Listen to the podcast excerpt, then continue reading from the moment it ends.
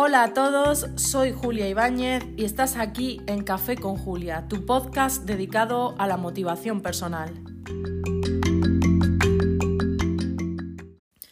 Buenísimos días, estamos aquí, comenzamos nuestra segunda temporada, no me lo puedo creer, no pensaba yo que fuera a grabar más de un, capítulo y aquí nos encontramos una temporada más, esto ya suena como a como no sé, a la saga de Juego de Tronos o algo así, muchísimas temporadas que nunca acaban. en fin, ¿qué tal? ¿Cómo habéis llevado el verano? Espero que hayáis descansado, que hayáis pues cogido pilas, que hayáis cogido energía, tomado mucho el sol y os hayáis llenado de buena vibración porque el año viene duro, el año viene cargado, este año pinta bien porque ya después de dos añitos que llevamos así reguleros, yo creo que este año ya hay que comenzarlo con buen pie. Y creo que depende mucho de nosotros, de cómo comencemos el año, de cómo tomemos la actitud. Y diréis, pero Julia, si es que todavía no estamos a primero de año, lo sé, pero para mí septiembre es siempre como si fuera eh, principio de año, como que empieza nueva temporada, nuevo año, nuevas eh, cosas.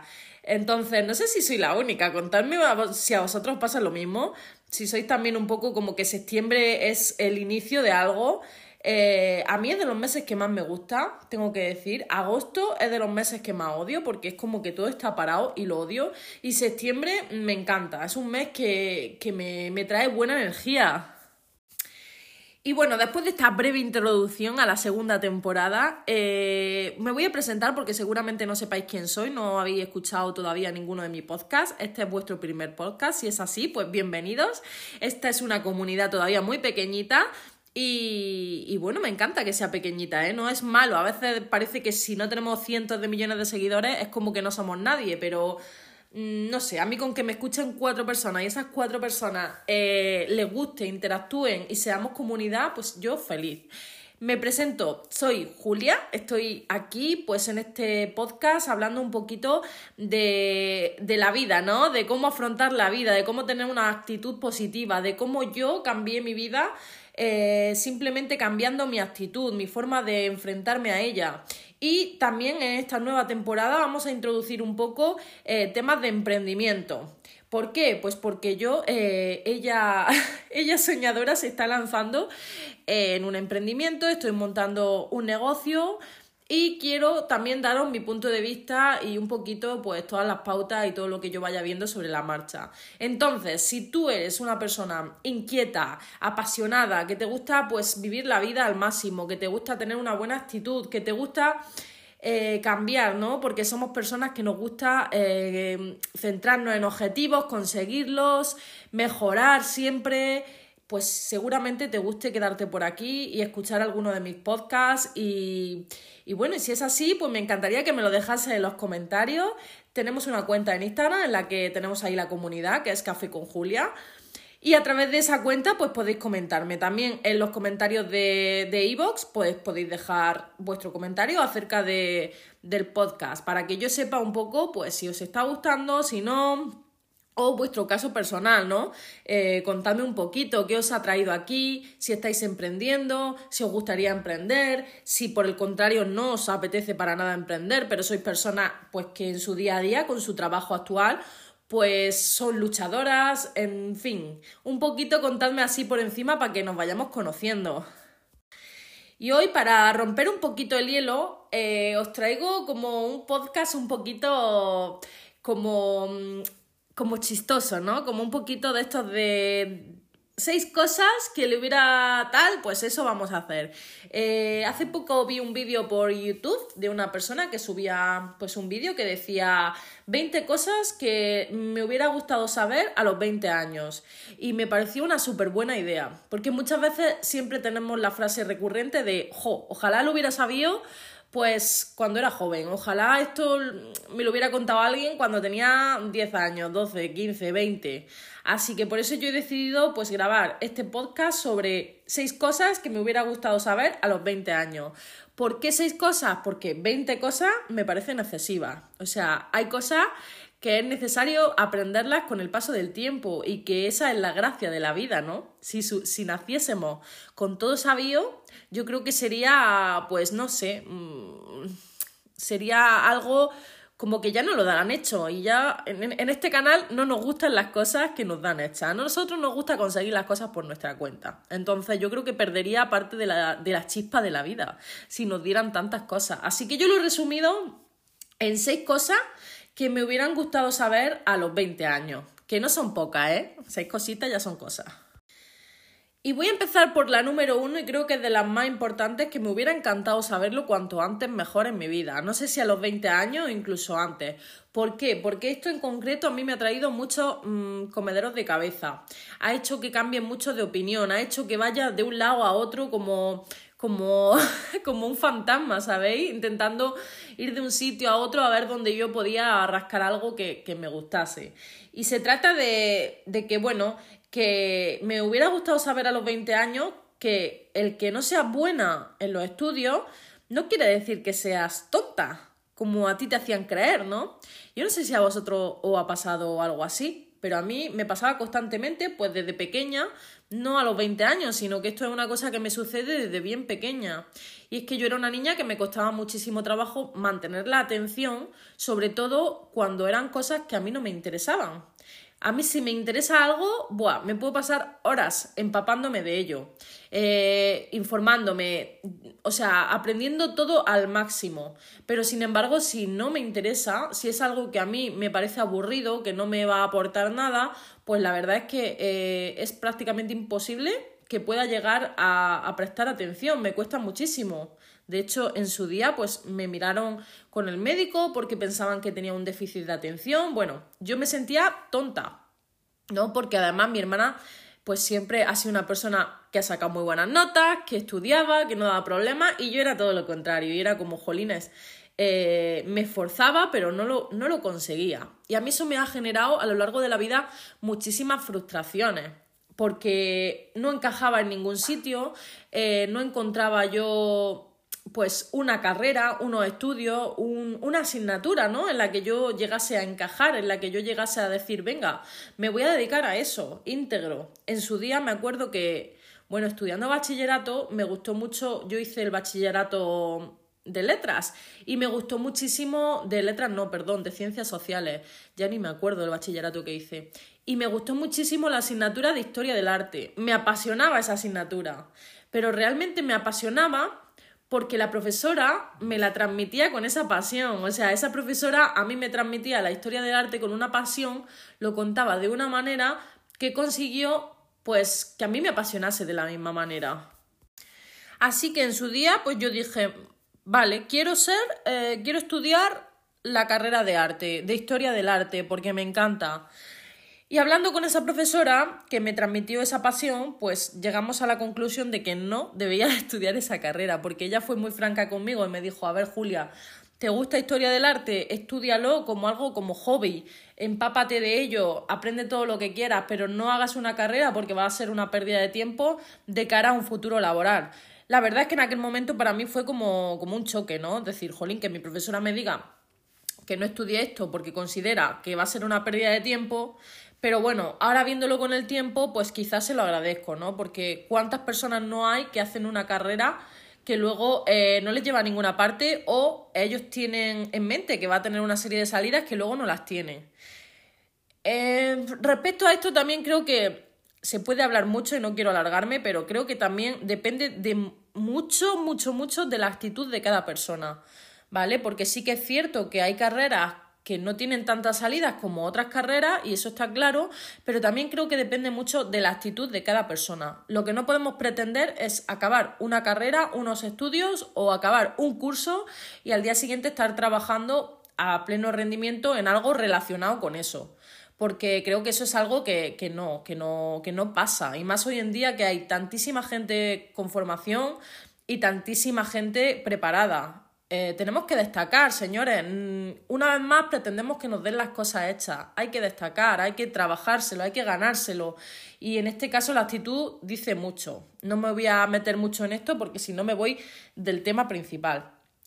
Pero bueno, en aquel momento yo eh, no, sentía que encajaba en ningún, en ningún sitio, porque claro, a nosotros nos dan unos estudios, nos dan unas cosas y sí o sí, pues tienes que encajar ahí. Y sinceramente en este país, eh, pues no se premia la creatividad, no se premia eh, la capacidad de, de mejorar, no se premia no se premia ese tipo de cosas, se premia pues que saques un 10 en una asignatura que memoriza. Pero no se premia la capacidad del trabajo, la capacidad de crear, la capacidad de desempeñar una función. eso no se premia. Entonces, claro, yo me encontraba que no encajaba y, y ahí pues siempre he sentido que era tontita. Y lo sentí hasta bien mm, adulta, en la que ya comprendí que era una persona súper curranta, que a mí nunca me ha faltado el trabajo, he trabajado en infinidad de cosas y, y para nada soy tonta, o sea, para nada. Pero bueno, son cosas que, como digo, al final se van aprendiendo, sobre todo con el paso de los años y con la experiencia que nos da la vida. Y esto ya suena a señora adulta, ¿eh? Totalmente. Porque es que ya a mis 34 años me puedo considerar una señora adulta. Así que estos son eh, principios que nos va enseñando la vida. Como punto número dos, me encantaría que mi yo del pasado supiese que no hay nada que me enfade más en el mundo que alguien me diga que no puedo hacer algo.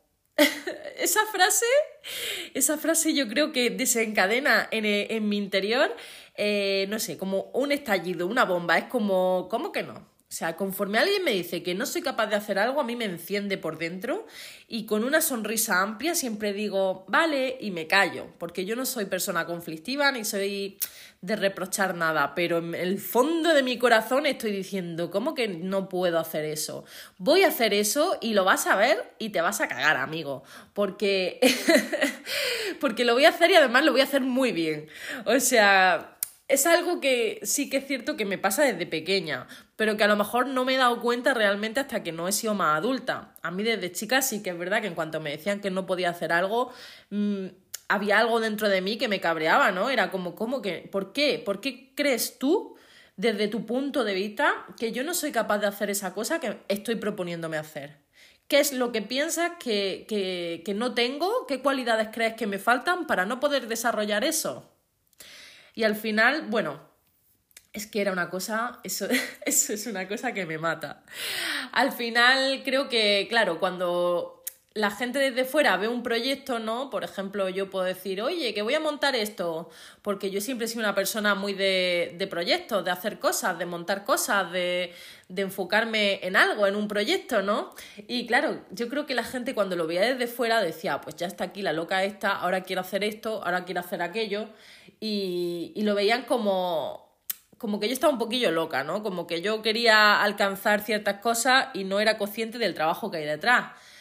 Entonces, a mí me daba mucha rabia el que la gente no comprendiera que yo no soy una cabeza loca y que yo no hago las cosas sin pensar, que yo medito mucho las cosas. Y que entonces yo he malgastado mucha energía en intentar hacer comprender al resto que yo no soy una cabeza loca y que yo las cosas las hago con un sentir y con un, y con un, con un sentido, ¿no? Y con un orden y con una forma meditada de ver las cosas. Pero con el paso del tiempo, algo bueno que tiene, otra vez, el hecho de, de tomar, de tener edad, ¿no? Y de tener conocimiento, es que ya a día de hoy quizá no malgasto tanta energía en hacerle ver al resto que yo no soy una cabeza loca, sino que directamente pienso, oye, pues que piensen lo que quieran, que ya se darán cuenta o no que, que bueno, que las cosas no son así, que cada uno puede hacer lo que quiera. Y bueno, también te digo una cosa, si fuera una cabeza loca, pues sería algo pues que solo me concierne a mí. O sea, al final eso es una cosa que, que es mía. Y si soy una cabeza loca, pues ¿qué le vamos a hacer? Eh, habrá que, tenemos que ser de todo en el mundo. Así que esa es una cosa que sí que me hubiera gustado a los 20 años saber. Sobre todo yo ya sabía, ¿no? Que, que, no me gustaba que me dijeran tú no puedes hacer eso, pero el saber que no tengo que malgastar energía en explicarle a los demás o en hacerle ver a los demás que, yo no estoy loca, sino toda esa energía vamos a centrarla, vamos a usarla a nuestro favor y vamos a enfocarlo en, en lo que queremos hacer y en desarrollar ese proyecto. Y el resto, pues oye, que piensen como quiera. Bueno, el punto número tres que me encantaría decirle a mí yo del pasado y además decírselo en plan, oye, deja de perder tu tiempo con esto. Y eso sería el decirle, oye, que no necesitas encajar en un grupo social. Eres diferente y cuanto antes lo asumas, antes, o sea, mejor te va a ir en la vida. Asúmelo, Julia. Eres un bicho raro, punto. No pasa nada. es así, es una realidad. Es que la verdad es que yo me pasé parte de mi infancia intentando encajar eh, en, en, algún sitio. O sea, yo he sido, he sido gótica, he sido heavy, he sido pija, he sido. he intentado encajar en todos los grupos sociales. Ya sabéis que cuando eres niña pues todos estos grupos sociales están como más desarrollados, ¿no? La que es gótica es gótica pues hasta el infinito. El que es rockero es rockero hasta la muerte. Eh, la que es más pija, pues ya sabéis, es más... O sea, en el colegio todo se, todo se intensifica muchísimo. Y yo era como que, claro, por tal de tener amigos, porque yo nunca fui una persona pues que destacase por sus amistades, no tenía muchos amigos, eh, he sido siempre muy solitaria pero siempre tenía esa necesidad pues de tener amistad o de encajar en algún grupo, pues yo iba probando de uno a otro y eso era eso era un espectáculo, o sea, tengo fotos tengo fotos de una forma de otra y yo, o sea, me hubiera encantado que alguien me dijera, "Por favor, Julia, eres como eres y eres maravillosa así. Deja de intentar encajar en todo el mundo." El que quiera ser tu amigo va a ser tu amigo tal y como eres. Y el que no, pues oye, no pasa nada, no tenemos que ser todos amigos de todos. Eso, eso sí que es algo que también va aprendiendo pues con los años y que, y que sí que me hubiera gustado saberlo, porque la verdad es que me hubiera ahorrado mucho sufrimiento. Mucho sufrimiento porque ya os digo que no tenía amistades. Eh, siempre recordaré, ¿no? Cuando mi hermana la invitaban a un cumpleaños, porque mi hermana siempre fue súper popular y tenía amigos en todos lados y a día de hoy le sigue pasando lo mismo, tiene amigos por todas partes, digo, yo no sé esta niña la facilidad que tiene de tener amistades. Pero a mí me pasaba lo contrario, entonces todavía recuerdo cuando, pues cuando llegaba del colegio mi hermana, la invitaban a un cumpleaños y escuchaba a mi madre decirle, llévate a tu hermana. Y mi hermana, jolina, en serio, que se busque sus amigos. Claro, ellas no sabían que yo le escuchaba, pero yo estaba ahí como en plan, jolín, que mi hermana me tuviera que llevar a los cumpleaños, que además recuerdo que estaba yo ahí en los cumpleaños, que no conocía a nadie, pero que me llevaba con ella como en plan, pobrecita, no tiene amigos, pues la verdad es que, eh, bueno, ya sabéis, cuando somos más niños, cuando somos más jóvenes, todo ese tipo de cosas nos afectan muchísimo. Y sí que es cierto que a mí me afectaba mucho el hecho de no, de no tener amistades. De hecho, eh, muchas veces a través de las redes sociales, pues lo típico, ¿no? Que ves cómo van creciendo compañeros del instituto y ves que siguen teniendo pues sus grupillos y ves que siguen quedando y, y te da como cierta nostalgia de decir, jolines, yo no tengo esos grupos porque nunca he tenido nunca encajaba en ninguno de esos grupos. No sé por qué, pues la gente no me quería. Era como un poco apestada. Así que a día de hoy, pues no se puede decir que conserve muchas amistades del colegio. Sí que es cierto que tengo mis mejores amigas y que saben perfectamente cómo soy y las quiero muchísimo. ¿Por qué? Porque ellas me respetan. Al final, yo me he dado cuenta que lo bueno de la amistad es que pues ellos saben cómo eres tú y te respetan y tú sabes cómo son ellos y, y respetan. Eh, yo soy una persona muy despegada, no soy de estar siempre llamando, preocupándome, sino que pues yo soy muy solitaria y vivo, y vivo mucho mi vida. Y mis compañeras respetan mucho eso y, y, la verdad es que a día de hoy es lo que más valoro y lo que más me gusta. Es decir, tengo tres, cuatro amigas, pero las cuatro que tengo pues son personas que, que me aportan muchísimo, que me respetan y que siempre van a estar ahí. Así que eso me hubiera gustado muchísimo saberlo a los 20 años. Eh, le diría, estate tranquila porque, oye, el que quiera estar a tu lado va a estar ahí. Y el que no, pues no pasa nada, porque, como he dicho antes, no tenemos que tener 100.000 millones de amigos, que parece que ahora con el tema de las redes sociales y eso, pues es, es, es lo guay. Tener muchísimos amigos, muchísimos seguidores, muchísimas personas, que luego ninguna está ahí a la hora de la verdad, que es realmente lo importante. Así que, bueno, pues ahí llevamos otro punto más. El número cuatro es algo que yo creo que va muy relacionado con, el punto de los estudios que he dicho antes, ¿no? El no ser bueno en los estudios. y este sería que me enfoque eh, en lo que quiera y que no me rinda. Yo creo que va muy relacionado con el tema de los estudios ¿Por qué? Pues por lo mismo, porque yo a lo largo de mi vida He tenido muchos proyectos, he tenido muchas cosas, pero no he sido constante en muchas de las cosas que he hecho. Y ese ha sido siempre mi principal fallo, la constancia. Eh, en parte no he sido constante porque... Mm, por la presión, por la presión social, por la presión familiar, por la presión que he tenido de tener que hacer lo que los demás ven, ¿no? El decir, si la gente me insiste tanto en que no lo estoy haciendo bien, a lo mejor hay parte de razón en esa gente. Entonces yo intentaba, intentaba pues que el resto de personas a ver cómo explico esto, porque esto es complicado, ¿no? Cuando tú estás haciendo algo que a ti te gusta, pero tu familia eh, no lo ve bien, no es que no lo vea bien, sino que consideran pues que deberías de hacer otra cosa, como estudiar una carrera, estudiar una oposición.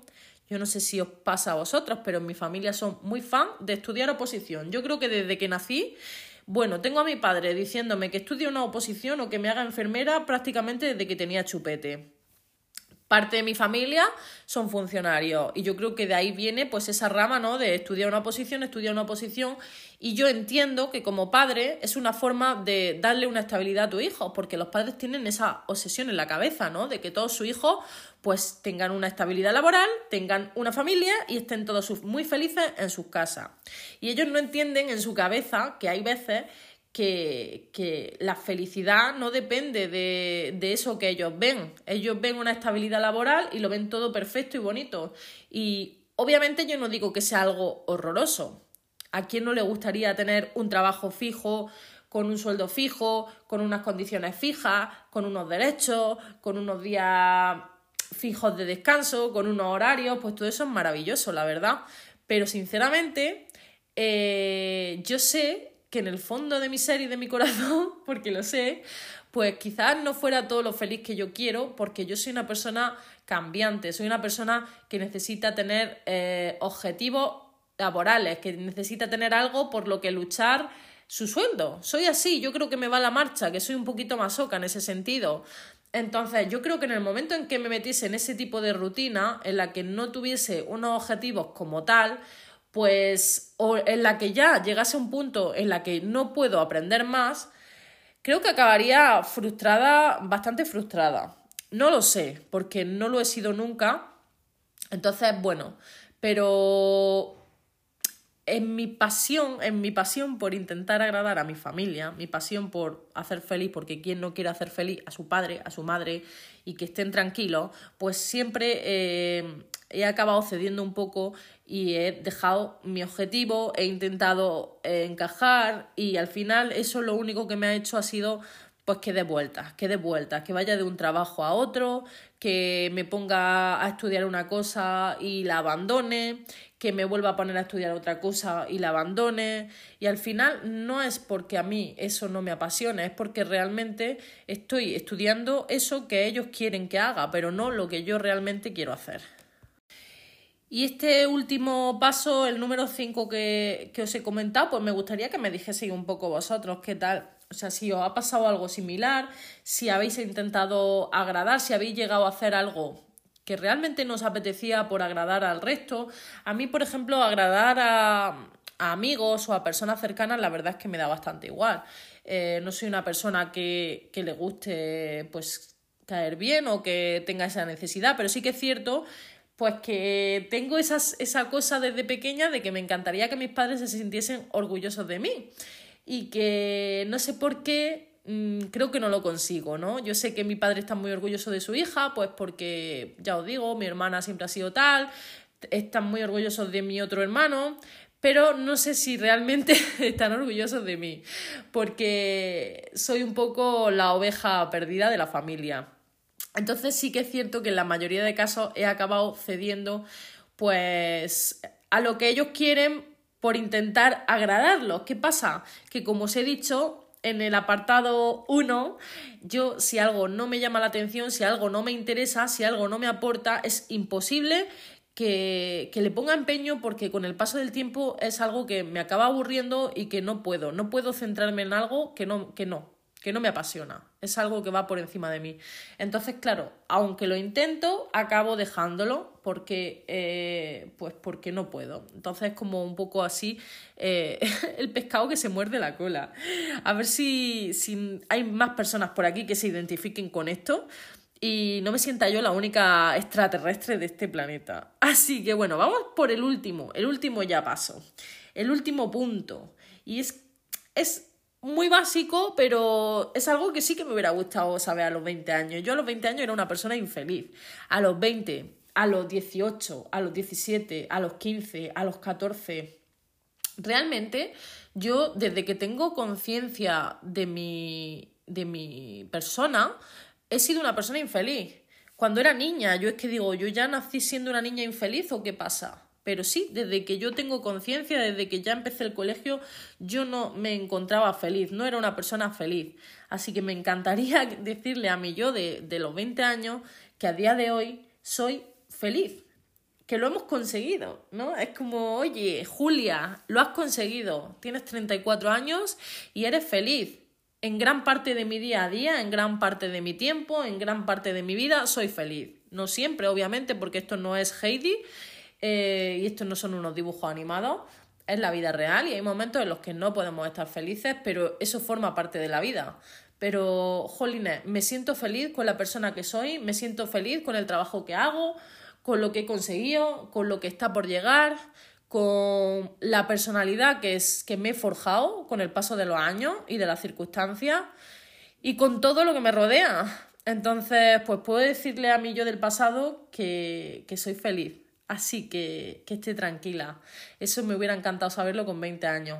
Porque realmente mmm, yo no sé si es por la edad, por, por qué o porque somos personas más sentimentales, más que sienten más, ¿no? Todo lo que los rodea. Hay gente que parece que vive la vida y que no siente tanto, que no, que no se implica tanto. Yo siempre he sido una persona que he sentido mucho todo. Entonces, pues la verdad es que parte de mi infancia pues la he pasado mal porque pues porque no encajaba en, en, nada, o sea, no encajaba en nada. Desde mi personalidad hasta mi físico era algo que estaba fuera de lo que me marcaban los estándares de, de la sociedad y era como, jolines, qué, qué mal me han hecho. Entonces, a día de hoy, jolines, deja ese pensamiento a un lado porque eres maravillosa, tal cual eres, por dentro y por fuera y punto y pelota. Tengo mis cositas, ¿eh? Pero en la mayoría del tiempo, pues me siento orgullosa de mí misma.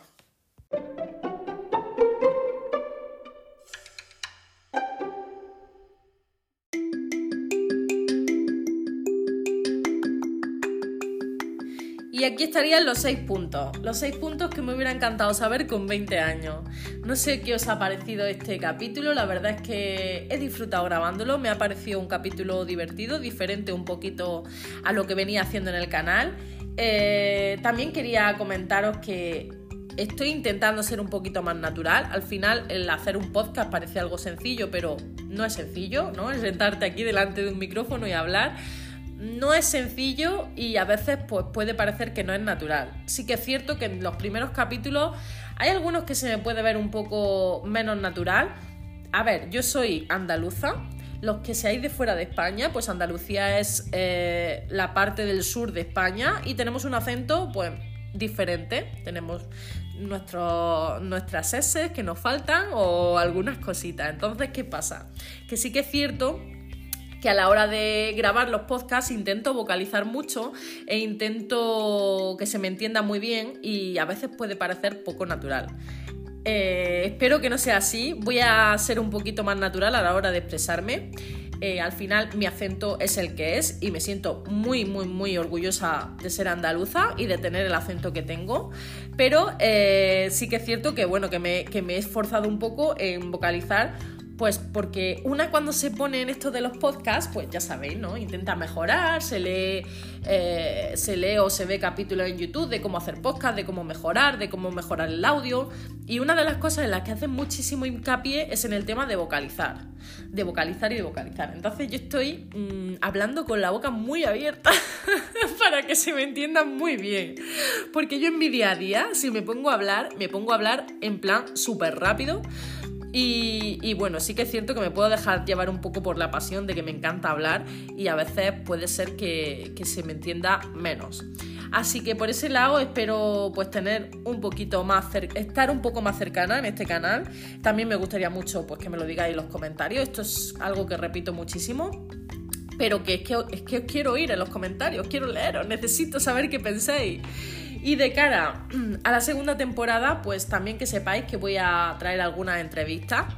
Eh, me gustaría mucho entrevistar a personas que desde mi punto de vista están emprendiendo y, y saber un poco cómo lo han hecho, si están felices o saber un poco cómo, qué es lo que le han llevado a ese punto de la vida o personas que desde mi, desde mi forma de ver también pueden encajar aquí. Así que nada, estoy muy contenta de haber grabado este, este podcast, vengo con muchísima energía, espero transmitiros esa energía porque para mí lo vital es transmitirle la energía a los demás. Yo no sé por qué tengo esa obsesión, pero a mí me encanta eh, pues hacer sentir a los demás bien, transmitirle algo bueno, que se queden con algo bueno al final del día. Y espero y espero y deseo que os haya conseguido transmitir ese puntito de felicidad. Nos vemos en... Ah, bueno, se me olvidaba. Los podcasts a partir de ahora se van a publicar los lunes.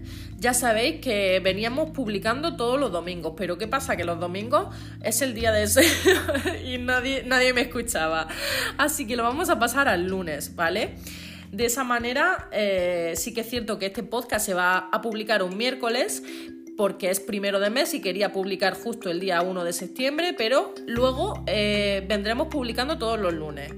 Así que nada más, si te ha gustado este capítulo, quédate por aquí, suscríbete, pásate por las redes sociales y nos vemos en el siguiente podcast.